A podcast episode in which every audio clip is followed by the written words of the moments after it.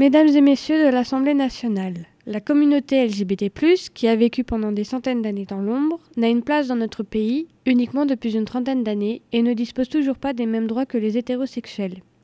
Bien entendu, lorsque je parle des LGBT, je parle au nom des lesbiennes, gays, bisexuels, transgenres et plus.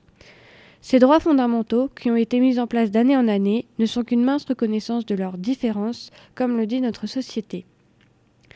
Nous sommes donc ici aujourd'hui pour proposer une loi qui aurait dû d'ores et déjà être mise en place et qui sera primordiale pour l'égalité des droits des couples stériles et des homosexuels ainsi que pour l'amélioration de, leur mode de vie, la gestation pour autrui. La GPA, c'est-à-dire de permettre à un couple ne pouvant pas donner naissance à un enfant, de demander de l'aide à une femme volontaire qui porterait cet enfant le temps de la grossesse. Personne ne décide de l'endroit où il naît, ni de sa famille, ni de son orientation sexuelle.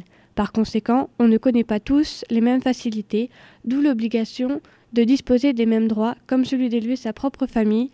On sait tous la difficulté d'adopter un enfant au vu des contraintes posées par les assistantes sociales et nombreux sont les parents homosexuels qui n'ont pu obtenir ce droit à cause des critiques et de la méfiance qui portent sur leur orientation sexuelle.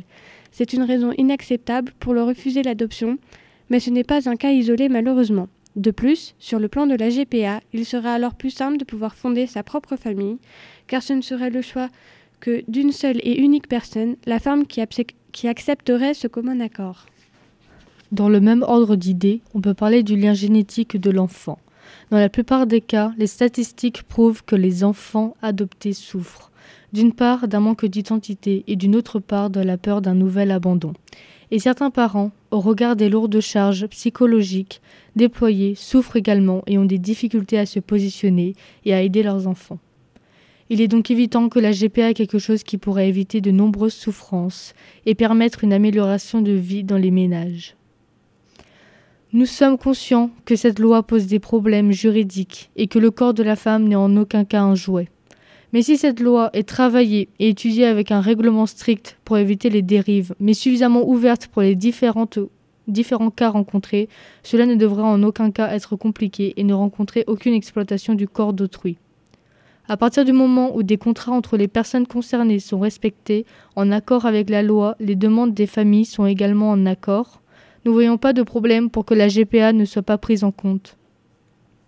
Nous estimons donc que cette loi est fondamentale pour l'amélioration du mode de vie des couples stériles des LGBT.